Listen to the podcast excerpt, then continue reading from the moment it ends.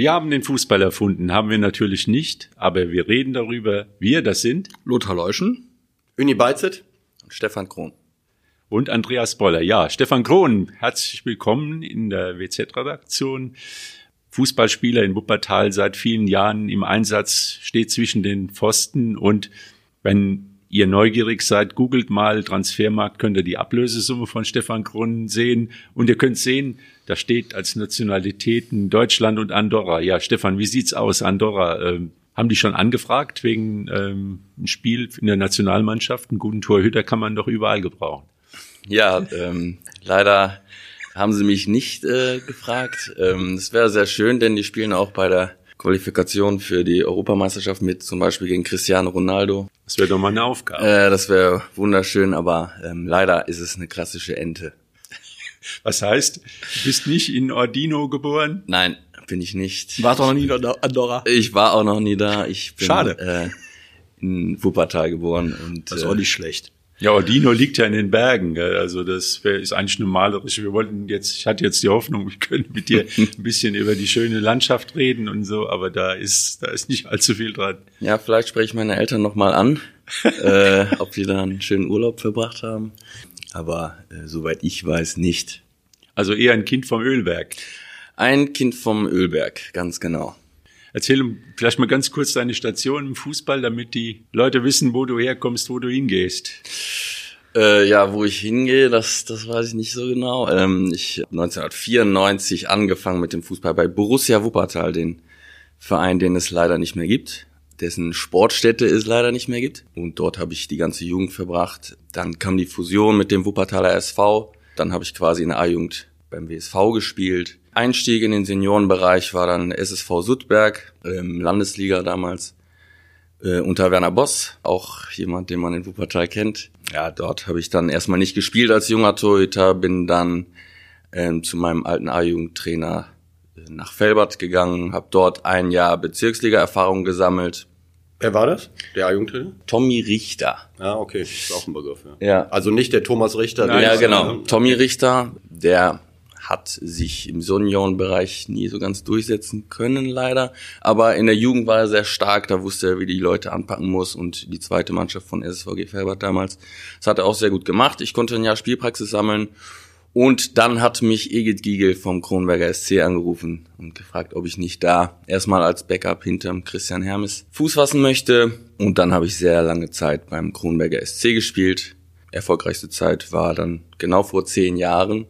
Da sind wir in die Oberliga aufgestiegen, werden hoffentlich dieses Jahr eine kleine Feier haben nochmal als äh, Jubiläum. Jubiläum, genau. Planungen laufen. Und ähm, ja, als mein jetziger Trainer Marc Bach dann aufgehört hat, Fußball zu spielen und Trainer wurde, hat er mich zum FSV Vorwinkel gebracht. Dort auch noch eine schöne Zeit gehabt. Bis jetzt auch Seid zweimal ein, aufgestiegen. Wir ja? sind zweimal hintereinander war aufgestiegen. ein bisschen viel dann auf einmal, oder? Das war ein bisschen viel. Ja, äh, nein, das war eine wunderschöne Zeit. Vor allem, äh, weil wir einen Durchmarsch gemacht haben mit einer Mannschaft, der man das nicht zugetraut hätte. Das hat sehr viel Spaß gemacht und äh, ja, das sind so meine Stationen als Fußballer. Und in Kronenberg war, glaube ich, Markus Sönninghaus Trainer, ne? Diese erfolgreiche Zeit. Äh, das war die erfolgreiche Zeit, genau. Markus Denninghaus war damals äh, der Trainer. Bert Holthausen hatten wir vorher, auch mal. Vorher, ja. ja. Was ich mich immer frage, ist, wie man als junger Spieler, als junger Mensch die Entscheidung treffen kann, Torwart zu werden. Man kriegt dauernd die Hucke voll, es tut weh, man muss sich in den Dreck schmeißen. Wenn man einen Fehler macht, ist der Ball immer drin, man ist immer der Doofe eigentlich. Ne? Also Ja. entweder ist man der Held oder eben der Clown. Das ist äh, Ja. Tor- Torwart ist echt eine schwierige Situation. Man sagt ja früher bei uns hat immer geheißen, die Tore, Torleute und links außen, die haben eine Tja. Schraube locker, was jetzt in dem Fall nicht stimmt, weil Andorraner haben die Schraube ja nicht locker. Ich habe Also aber auch links im Offen- Ich habe Entschuldigung. auch im offensiven Mittelfeld Ja, link, links, ne, Andreas? Ne? Ja, ja, ja, Also, aber nicht äh, nur links ist klar. Andreas. Ist klar. Also links außen äh, weiß ich nicht, aber Torhüter haben auf jeden Fall eine Schraube locker. Also Sagt mein, man mein, mein. Bruder äh, ist auch Torwart gewesen, Stefan kennt ihn auch und kann ich bestätigen. Ja. Ja, kann ich auch bestätigen. Oder die Leute um mich herum. Nein. Ja, weiß ich nicht. Es hat mir viel Spaß gemacht. Ich war auch am Anfang in der Jugend Feldspieler, aber dann habe ich in der B-Jugend erst die Entscheidung getroffen, ins Tor zu gehen. Und Relativ ähm, spät eigentlich. Relativ Ja. spät, ja. Mein Vater hatte damals eine zweite Mannschaft trainiert. Dort habe ich dann dann im Tor Fuß gefasst. Es hat äh, viel Spaß gemacht. Die Plätze wurden dann irgendwann auch weicher. Ja. Von der Asche zum Kunstrasen. Genau, Asche im Winter, Pfützen auf dem, auf dem, so ein bisschen Vereist, leicht, leicht vereist. Man ja. springt rein und unten ist es Knochen nicht hart vereist. gefroren. Und dann ist die, die lange Hose wird dann auch steif vom, vom Eis. Also, also ich stelle mir das schon, also ich habe das immer gesehen bei unseren Torhütern früher. Ich habe die wirklich nicht beneidet, sage ich ganz ehrlich. Aber ihr könnt den Stefan nicht sehen, aber ich würde mal sagen, so eine gewisse Ähnlichkeit mit Jan Sommer. Auf jeden Fall. Auch von, den, von der Frisur fängt und jetzt von fängt- der fängt Größe, wieder- von der Statur. Jetzt fängt der, der blöde Boller wieder an den Wunden zu bohren. Hör auf. Nein, nein, Ja, das ist der ein guter will, ja, ja, der will aber auf Gladbach ablenken, aber dann lassen Da wir reden wir nicht glaube ich. Was Qualität angeht, glaube ich, kommt Stefan auch Jan Sommer Schon nah, gell? äh, schon nah. Ja. Äh, wer ist dein Vorbild so als Torhüter? Hast du da eins gehabt? Ja, Jens Lehmann. Jens Lehmann fand ich äh, als Torhüter immer sehr, sehr, sehr, sehr cool. Er hat äh, immer schon mitgespielt als Torwart, ähm, war ein Vorreiter. Äh, was dieses moderne Torhüterspiel anbelangt, muss ich sagen, ein anderer Torwarttyp als Oli Kahn. Der hat auch, das hat ihm damals auch praktisch den, den Vorteil gegeben gegenüber Oli Kahn 2-6 bei der Weltmeisterschaft, weil der Klinsmann und, und äh, Jogi Löw da nicht überzeugt waren, dass die Viererkette so vernünftig spielt, wie man, das war ja die, die Schwachstelle, die vermeintliche, und er suchte den spielenden Torhüter. Gell? Mhm. Ja, Wie, inwieweit wird das denn im Amateurfußball auch umgesetzt? Also, dass der Torhüter mitspielt. Also, ist das auch da gewachsen oder ist das äh, später gekommen, also mit einem gewissen Zeitverzug? Ja, also ich denke, spätestens ab der Landesliga, wenn man dann drei Schiedsrichter auf dem Platz hat, ist die Viererkette eine Option und dann musst du hoch anschieben und dann spielt der Torhüter auch mit. Das ist eine ganz, ganz wichtige Sache, ja, auch im Amateurbereich. Jens Lehmann, hat das auch was mit deinem Lieblingsclub zu tun oder? Ja, durchaus, aber auch äh, Schalker. Also ich Ähm, Schwarz-Weiß Essen, der kommt da, kam nicht und Kommt von Schwarz-Weiß Essen, genau. Ja, äh, aber Schwarz-Weiß ist jetzt ähm, nicht so der Lieblingsclub. Gegen die habe ich mal gespielt, am Uhlenkrug. Aber Auf Asche oder? Nee, nee. nee, ähm, ja, Schalker Torhüter damals, äh, meinem Vater, dann im Parkstadion gewesen, Jens Lehmann schon gesehen. kommt vieles Das zusammen, ne? Andorra, Schalke 04, mein Auf Gott. jeden Fall, ja. Torwart. Ja, Tor, das Torwart. ist, äh, das sind Hürden. ja. Wobei Stefan, muss ich sagen, äh, ist auch ein guter Feldspieler. Und ich glaube, wenn er im Feld spielt, spielt er vorne und macht auch schon mal das eine oder andere Tor. Haben Ja, das schon, ist ja äh, das Verrückte bei denen. Wenn die Torhüter dann äh, draußen sind, dann sind die auch brandgefährlich. Hast du auch schon mal ein Tor gemacht in der, irgendwie in der Nachspielzeit oder mit nach vorne gegangen oder ist das nicht so sein? Ja, mit nach vorne gegangen, ja. Aber ich bin einmal sehr knapp gescheitert in der Nachspielzeit. Und das war eigentlich wie gemalt, aber der Torwart äh, macht die Parade seines Lebens und ich mir Ja, wurde dieses Kopfballtor leider verwehrt. Das war sehr, sehr schade. Das war auch ein Saisonabschlussspiel. Es ging um nichts mehr. Ach, wäre der Ausgleich gewesen, da ärgere ich mich eigentlich heute noch so ein bisschen drüber. Irgendwie muss ich es noch mal schaffen in Zeit. Elfmeterschießen? Erinnerungen? Als Torwart oder als Spieler? Ja, beides. Also selbst mal geschossen dann im Elferschießen, also dass man mal dran kam. Ich muss sagen, Gott sei Dank nicht, weil der Druck doch ziemlich groß ist. Ähm, Da steht man lieber als Torhüter. da ist man als Torhüter in dieser psychologisch besseren Position, nicht unbedingt das Ding halten zu müssen. Ja, weiß ich nicht, als Elverkibler bin ich, glaube ich, nicht bekannt. Ich habe schon mal eingehalten, aber, aber, aber das ist, ja, ist schon nicht so einfach. Wie ist es gelaufen jetzt? Wir fragen uns ja alle, wie man als Spieler, der jetzt im Amateurbereich tätig ist, wo nicht trainiert werden durfte zeitweise, wo eine Saison abgebrochen ist, wie, wie ist die Stimmung halt eben im Amateurfußball unter den Spielern? Ist da vieles verloren gegangen oder läuft das irgendwie noch alles halbwegs normal weiter? Ähm, ja, die erste Zeit war, war natürlich nicht so einfach.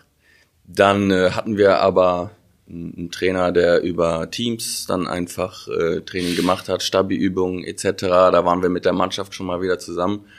Und ich muss sagen, jeder, jede Art von sozialem Kontakt war irgendwie schön und war man dankbar für. Und ich muss auch sagen, jetzt in der Zeit, wo nicht so viel ging über den Winter, wir konnten immer trainieren mit Nachweisen und Tests. Und ganz ehrlich, was hätte man sonst gemacht, außer auf dem Fußballplatz zu stehen? Das hat einem schon ein Stück Normalität immer wieder gegeben, weil man es auch seit Jahren schon ausübt. Und ich bin wirklich sehr dankbar, dass man äh, das machen konnte die ganze Zeit und auch Fußball schauen konnte, weil es immer ein Stück Ablenkung und Normalität war in einer schweren Zeit. Letztendlich weiß man dann äh, den Fußball auch wieder zu schätzen, auch im Amateurbereich dann oft zusammenzuhängen, aber man hat die Kabinengespräche, es ist lustig. Es ist ich glaube, dass, ich glaube dass der, dass der Amateurfußball unter der ganzen Corona-Geschichte weniger leidet als der Profifußball. Ich glaube, dass der Pro äh, Amateurfußball natürlich blöde, wenn die Spiele nicht stattfinden, wenn Vereine nicht mal die wenigen Zuschauereinnahmen, die diese wenigstens haben, auch in Vorwinkel zum Beispiel kommen auch schon mal ein paar hundert Leute in, oder 200 vielleicht mal gucken. Das weiß ich schon, aber ich glaube, dass das in der Bundesliga, wie wir gerade auch feststellen, durch diese, durch diese Distanz, durch die fehlenden Zuschauer, durch die fehlende Emotion, äh, Emotionen in den Stadien auch zu, zu, zu Leistungsschwankungen, auch zum, auch zum, zu einem anderen Fußballgefühl geführt hat, dass auch so eine gewisse Distanz aufbaute zwischen den Fans und, den, und, den, und der Fußball-Bundesliga. Da glaube ich, dass die, dass die Einschnitte viel größer sind und dass die, dass die Profivereine da viel, viel mehr zurückkämpfen müssen, zurückerkämpfen müssen, als das Amateurvereine tun. Und man sieht es ja auch in den, in, den, in den Konstellationen der Mannschaften. Es ist eben doch auch noch ein bisschen Hobby, Gott sei Dank. Es ist eben doch noch, man geht hin, um, um Leute zu treffen, die man gut leiden kann, mit denen man flachsen kann und, und mit denen man ein bisschen so die, die Bälle durch die Gegend drischt. Das scheint in der Fußball-Bundesliga logischerweise, weil es ja Berufsfußballer sind, etwas anders zu sein. Und schon stellen wir fest, an, an, jetzt auch gerade an, an Wochenenden wie dem vergangenen, wie, wie, wie Ergebnisse zustande kommen, die wir früher nie erwartet hätten, die es auch so möglicherweise nie gegeben hätte. Wobei, so was die, was das Miteinander im Amateurbereich angeht, da äh, gebe ich dir recht. Ich glaube, da kommt der Amateurfußball äh, besser mit klar. Aber ich glaube, was so das Qualitative angeht im Amateurfußball und auch im Jugendfußball, da sind schon Defizite, äh, würde ich sagen, weil diese Pausen waren einfach zu lange. Es gibt Spieler, die schon ein bisschen älter sind und durch Corona verletzungsanfälliger geworden sind. Das merke ich an äh, meinen Spielern teilweise. Und es gibt auch relativ viele jüngere Spieler, die durch Corona auch eine lange Pause eingelegt haben, die jetzt so peu à peu vielleicht wieder zurückkommen. Und wie soll es erst im, im Jugendfußball sein? Also da wird das wahrscheinlich noch extremer sein, äh, vermute ich mal. Also was das Qualitative angeht, da gibt es schon Jahrgänge, vor allem die ganz Jungen, die teilweise in der Jugend spielen, die sind dem Fußball so ein bisschen verloren gegangen, habe ich das Gefühl würde ich jetzt mal so sagen. Gerade in so prägenden Jahren äh, Absolut. des Fußballs. Gut, das war aber, das war aber, das war aber ja oft auch schon früher so mit 15, 16, 17. Ja, und dann, da wurden dann, da wurden dann plötzlich andere Dinge wichtiger. Ja, so, keine ne? Frage. Und dann ist natürlich jetzt Corona noch ja, dazu noch gekommen. Dazu, ja, ja, und ich finde, so ein Jahr in dem Alter mit 14, 15, äh, dass man da verpasst, und das sind ganz wichtige Jahre, um sich weiterzuentwickeln, fußballerisch, das macht sich bemerkbar. Da bin ich überzeugt von. Das wird sich in den nächsten Jahren, wird sich das denke ich mal, wird sich das zeigen, dass da was passiert ist. Aber ich denke, was ganz Schwieriges sind auch Vereine, die jetzt doch im gewissen Maße auf die Zuschauereinnahmen angewiesen sind. Also jetzt keine Fernsehgelder haben, also entsprechend hohe laufende Kosten haben und es kommt nichts rein. Ich sag mal, ohne jetzt eine Unterstützung von einem Mäzen, den wir alle kennen, beim WSV wird es ganz, ganz, ganz bitter aussehen. Ja. Ich meine, das letzte Heimspiel ja. liegt ja auch schon wieder Wochen und Monate zurück. Ja, im alten Jahr. Alle Heimspiele ja. dieses Jahr sind ausgefallen bisher. Ja. ja. Und dann, aber ohne den mit zehn Jahren mit Zuschauern genauso schlecht. Also insofern. Ja, doch, man hätte aber zumindest ein, ein paar Einnahmen gehabt. Also ja. ich glaube, in zwei Wochen geht's gegen Münster für den Wuppertaler ja, SV. Zu Hause. Und, und das ist die erste Chance, mal überhaupt mal wieder äh, Cash in der Kasse zu haben. Also, ja. Und da kommt hier die Situation zu, dazu, dass halt das Stadion ist eine Wiese, das ist äh, Natur pur, gell? Da wundert man sich, dass keine Blümchen. Äh, das wird gepflegt, soweit es möglich ist. Aber dann, dann sehe ich äh, im Fernsehen Stadien äh, in Dortmund oder in Leverkusen oder in Duisburg.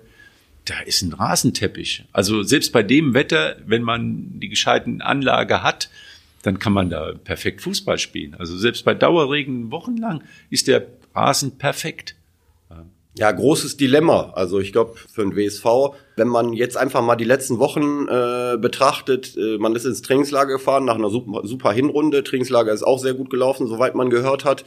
Dann kommt man wieder total gut gelaunt, eine Woche äh, in der Türkei gewesen. Dann war klar, dann kommt dieses Topspiel in Essen und irgendwie ist das Trainingslager verpufft. Das muss man ganz klar sagen. Ja, da kann natürlich also die, keiner die, was Die Leistung ne? war ja da in Essen, also körperlich Absolut. waren die fit, die haben die am Ende das Spiel gemacht äh, und haben mehr drauf gehabt als also es war jetzt nicht so, dass das Trainingslager nichts gebracht hat. Nein, das, das wollte ich damit Ergebnis, nicht sagen, ganz das hat klar. nur vom Ergebnis ja. her Ergebnis okay, aber das Spiel in Essen gut, das hat man verloren, ja. kann man auch verlieren, das kann man auch relativ schnell abhaken. Nur das, was danach passiert mit den Heimspielen, das nicht gespielt genau, werden kann und dann spielt man wieder in Fortuna Köln direkt gegen weiteren Mitkonkurrenten, verliert ja. da leider auch unglücklich. Und jetzt fallen wieder zwei Spiele, Heimspiele aus, äh, letzten Mittwoch und jetzt am Wochenende. Und, äh, ja, und jetzt ist hier Regenzeit. Also ich, das ist hier kein Winter, es ist praktisch Regenzeit. Das ist aber ein Thema, das ist ein Thema, über das wir schon haben wir schon gesprochen. gesprochen. Ja, stimmt, ja. Ich habe noch eine Idee dazu. Also ich glaube, ich hab dazu auch eine Idee. Eine Möglichkeit, wenn man jetzt mal über über neuen Rasen, über alles nachdenkt mal vielleicht über einen Hybridrasen nachdenkt. Also das heißt, das ist eine Mischung aus Kunstrasen und äh, Naturrasen. Also es werden so, so Matten gelegt und äh, da sind Kunststoffhalme und die geben dem Ganzen ein bisschen Halt. Also ich glaube, das ist vielleicht eine, eine Möglichkeit. Kunstrasen ist ja auch jetzt nicht mehr das, äh, die neuen Generationen, wo man sagt, da ist jetzt irgendwo, wo man sich größere Verletzungsgefahr ist, oder? Ja, der Kunstrasen ist, ist für die Gelenke schon äh, etwas anspruchsvoller, weil man halt eigentlich immer guten Grip hat. Das Spiel ist ein bisschen schneller. Auf einem Hybridrasen habe ich persönlich, äh, habe ich erst einmal gespielt, hat man nicht wirklich einen großen Unterschied gemerkt. Zum Naturrasen oder zum Kunstrasen? Zum zum Kunstrasen ist es kein großer Unterschied. Mhm. Also es kommt dem Kunstrasen näher als dem Naturrasen, so ein Hybridrasen. Ja, würde ich, würde ich schon sagen. Aber dann ist es schon ein anderes Spiel, finde ich. Also Schnell Kunstrasen Spiel. und Naturrasen sind zwei unterschiedliche Dinge. Also ja, äh, das Spiel ist viel schneller. Man sieht auch immer, wenn europäische Clubs dann irgendwo in Russland spielen in der Champions League, die tun sich unglaublich schwer. Der Ball springt anders. Mit den Platzverhältnissen. Ganz, genau. Also, ich finde, es gibt kann ich mich nicht so gut mit Es gibt da, es gibt da nur eine Lösung, finde ich, was den WSV angeht. Irgendwann wird er aufsteigen müssen, dritte Liga, da muss ein neuer Rasen her. Und das muss am Ende die Stadt tun, das ist so. Der Stadt gehört nämlich dieses Stadion. Das ist dann so und dann Punkt. Und solange, solange das nicht so ist, geht das weiter. Wie können wir nächstes Jahr, also im, im Winter sprechen wir über das nächste Thema. Wird der WSV toi toi toi wieder oben mitspielen und fallen wieder vier Spieler aus und die haben fünf Spiele weniger als die anderen und eine verzerrte Tabelle. Der ganze Käse geht weiter. Also ich glaube, das wird sich nur ändern, wenn der WSV. Oh Lothar, seit gestern habe ich wieder Hoffnung. Also ich nicht gesagt, übrigens. Ich, ich sehe das so wie, wie so ein Omen was in Essen passiert ist. Die sind ja wie ein, wie ein, äh, Zug auf Schienen gelaufen und ganz klar immer nur Richtung Aufstieg, Aufstieg, Aufstieg. Es hat alles geklappt bei Essen, was ja schon verwunderlich ist. Gell? Und gestern haben sie das Spiel, zumindest hätten sie ein 1-1 geholt und dann passiert das, ein Böller wird geworfen, Spielabbruch, äh, Punkte sind weg und das meine ich ist nochmal, könnte ein Wendepunkt in der Da müsste man einfach sein. mal, ja, da müsste man einfach mal, also das könnte ein Wendepunkt sein. Und du hast ja immer gesagt, dass Fortuna Köln eigentlich dein Geheimfavorit ja. ist, weil die, weil die auch gut performen die ganze Zeit und wenig verlieren. Ich glaube, einmal verloren haben die nur. Ich finde, dass man der, an der Stelle aber auch mal, und, und da, und ich habe mit Essen über gar nichts zu tun, aber dann tut die mir ein bisschen leid, auch die Essener, also die, die, die Mannschaft. Dann spielt die und dann kommt irgendein, ich muss es mal sagen, Vollidiot auf den Gedanken, eine, einen Böller Richtung Trainerbank oder äh, Auswechslung der Münsteraner, der Münsteraner zu werfen, Punkt. Dann ist das Thema durch. Aber dann kannst du, dann kannst, du kannst dir ein halbes Jahr lang den Hintern aufreißen, kannst spielen wie, was weiß ich wie, grübst, gräbst jedes Zustadion der Welt um und kommst dann wieder und kriegst nichts, weil irgendein Vollidiot meint, alles zerstören zu müssen. Das kann dem WSV genauso passieren oder ist, passiert anderen auch. Das ist wirklich, ich finde, da muss man, da müssten mal die Fans untereinander auch mal anfangen, ihre Fankurven zu reinigen, weil das ist wirklich das allerletzte. Aber wie also gesagt, da kann mein mich, da kann ich, hält sich ein bisschen in Grenzen, nee, weil ist, nein, mir wäre lieber, wenn Fortuna Köln aufsteigt, dann hat man im nächsten Jahr, dann hätte man wieder ein Derby, WSV gegen Essen, da kommen vielleicht ja. dann auch wieder mal ein paar Zuschauer, aber ich finde, ich finde, dass ein paar Emotionen ja, rein. Wir wollen da, wir sind da alle Fußballspieler, mehr oder weniger, also ich weniger als ihr, ähm, und wir wollen doch am Ende, dass auch eine Leistung dann irgendwie belohnt wird. Das hätten wir doch ganz gerne. Eine Mannschaft spielt gut oder eine Mannschaft kämpft leidenschaftlich, und bekommt Erfolg. Beim WSV jetzt auch so wir haben auch schon ein paar Mal gesagt, vor der Saison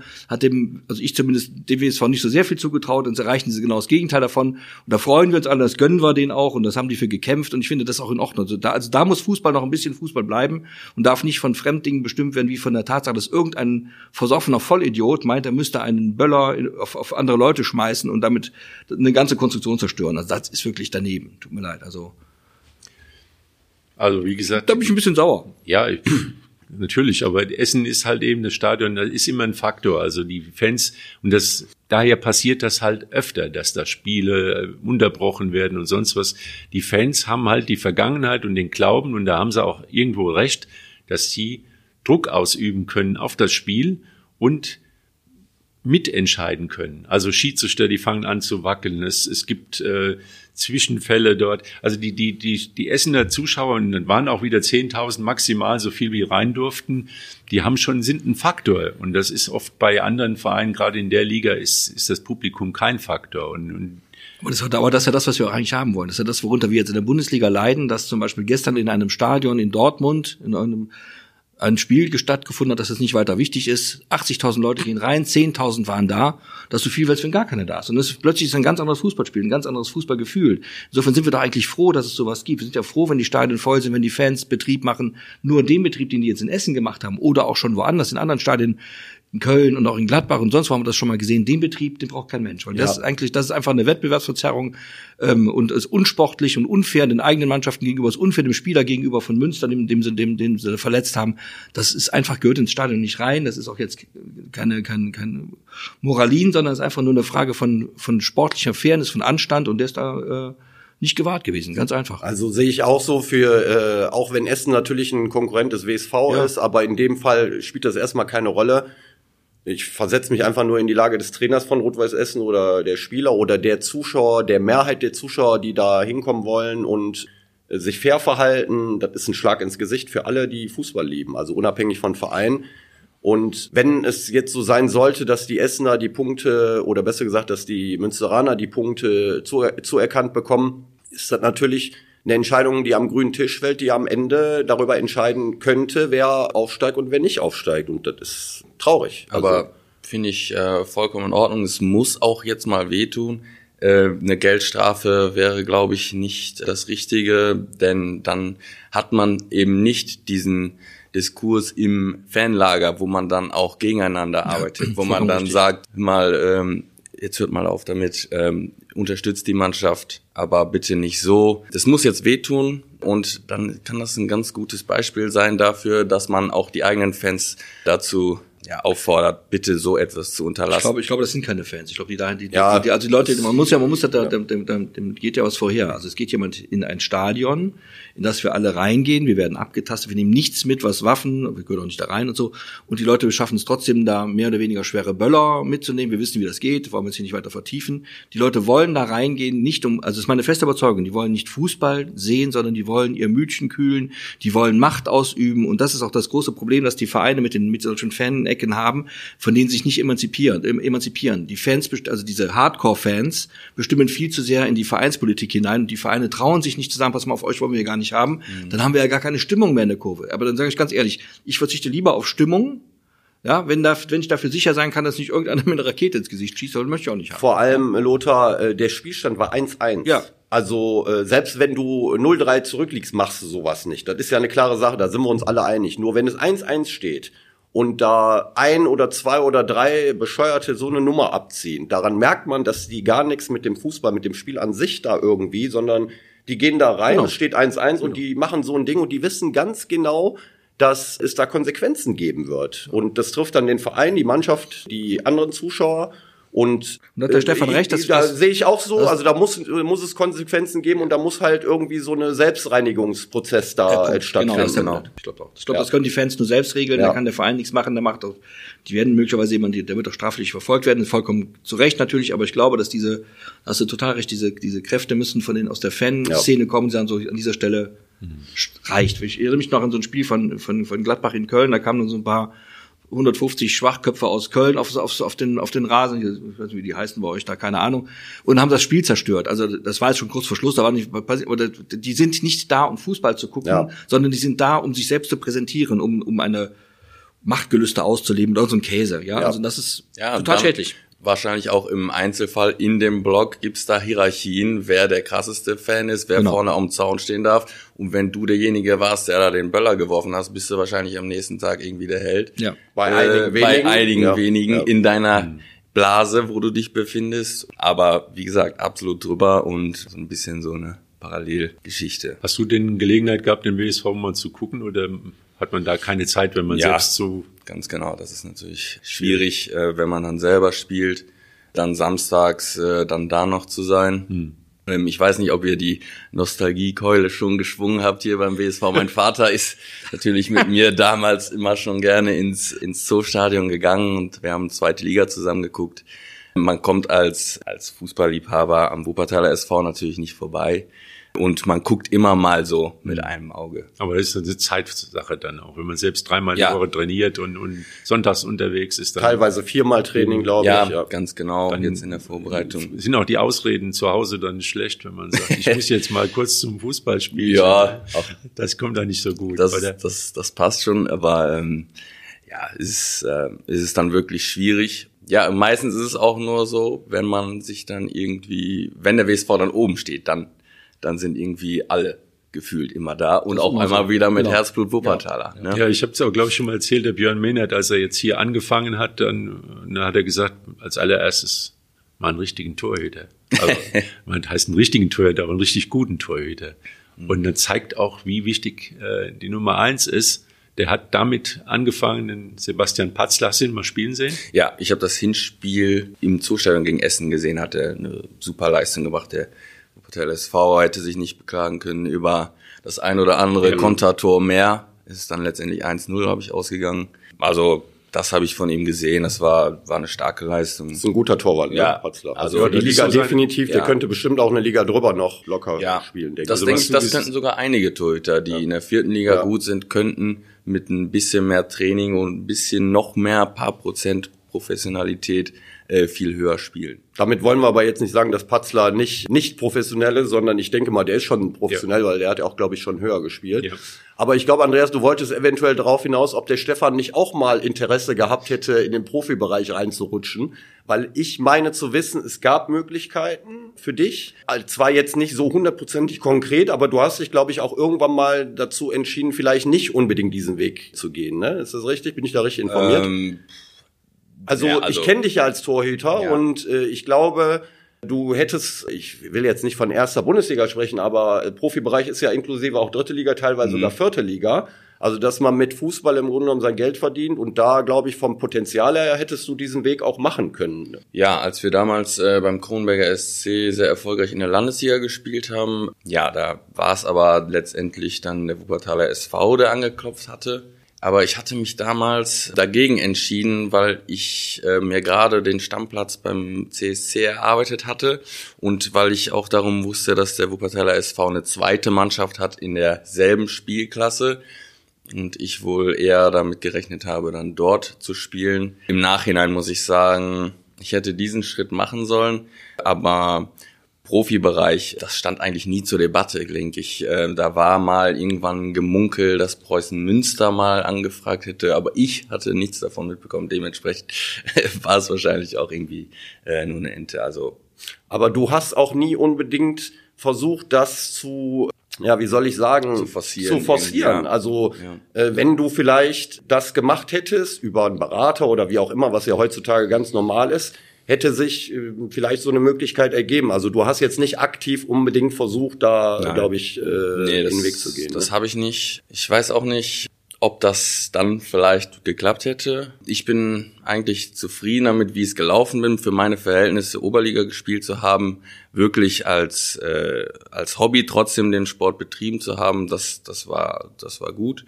Am Ende jetzt, ich würde sagen, ich bin gerade so im Herbst der Laufbahn. Ähm, ja, natürlich denkt man sich, vielleicht wäre mehr möglich gewesen, wenn man es forciert hätte oder wenn man sich wirklich auch irgendwie jemanden gesucht hätte, der Kontakte hat. Ja, und es wäre wahrscheinlich noch viel mehr möglich gewesen, wenn der Fußballverband von Andorra angefragt hätte. ja, oder mit, mit, mit dem Aussehen von Jan Sommer. Gut, da kriegt man 46 Gegentore, das macht auch keinen Spaß. ja, also, ja, aber ist man noch der beste Mann von Gladbach. Ja, das, muss man sagen, mit Abstand. Also, so.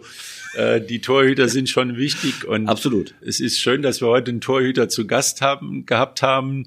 Es war übrigens die 25. der 25. Podcast Jubiläum, äh, Jubiläum unser Jubiläumsgast Stefan. Wir wünschen dir natürlich eine erfolgreiche Saison und dass es halt eben gut läuft mit dem FSV noch möglichst weit nach oben geht und vielleicht im nächsten Jahr. Ich kann mir vorstellen, der Marc Bach, der hat Pläne, der gibt sich nicht mit dem Mittelfeldplatz zufrieden als Trainer, dass es dann vielleicht nochmal hochgeht in die Oberliga. Ja, er ist sehr ambitioniert.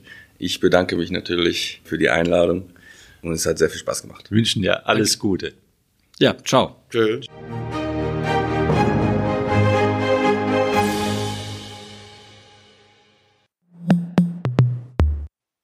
Dies ist ein Podcast der WZ.